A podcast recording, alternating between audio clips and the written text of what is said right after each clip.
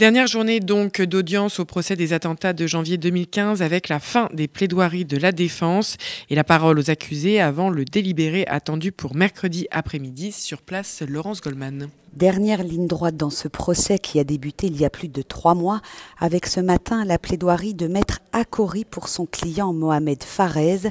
À 31 ans, cet ancien trafiquant de drogue est le seul des 11 accusés pour lequel le parquet a requis une peine inférieure à ce qui avait été demandé dans l'ordonnance de mise en accusation, soit 7 ans de réclusion. Les avocats généraux ont également réclamé que la qualification terroriste soit abandonnée.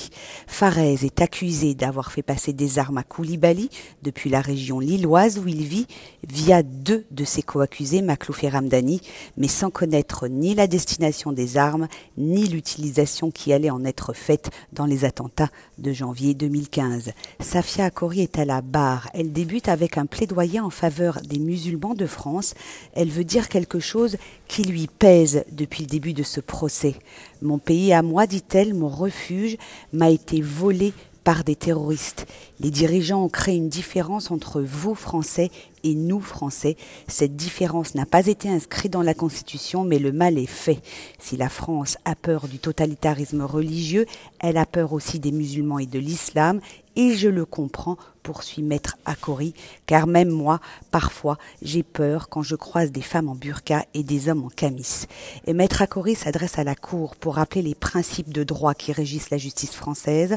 Votre rôle, c'est de ne pas céder à la peur, de ne pas sentir l'odeur du sang qui a coulé ces dernières semaines, car ce procès il n'est ni historique ni emblématique, c'est juste le procès de ces hommes-là, pas celui des terroristes de janvier 2015.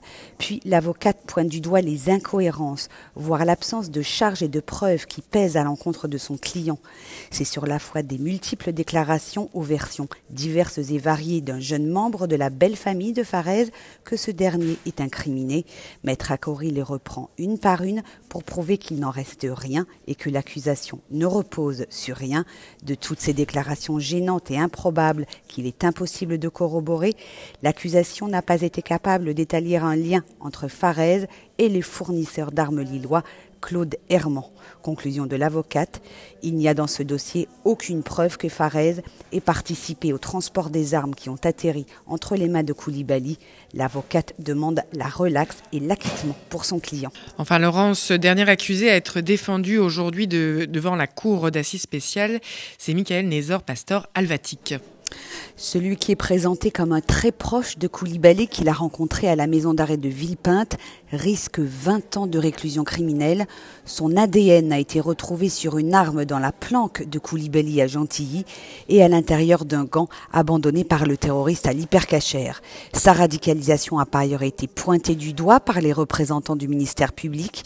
Il a été marié pendant trois mois en 2014 avec une femme qui se dit salafiste et qui lui a été présentée par le couple Koulibaly-Boumedienne. On se souvient par ailleurs des témoignages à la barre de sa demi-sœur, convertie au judaïsme, et de sa nièce.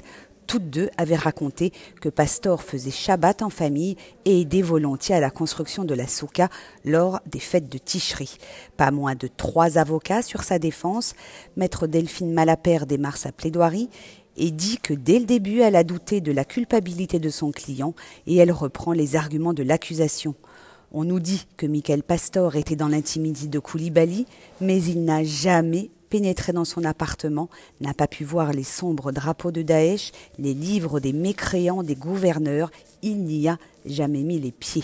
Quant à leur détention ensemble à la prison de Villepinte, ils n'étaient même pas dans le même bâtiment, explique l'avocate. La plaidoirie se poursuit en ce moment devant la cour d'assises spécialement composée.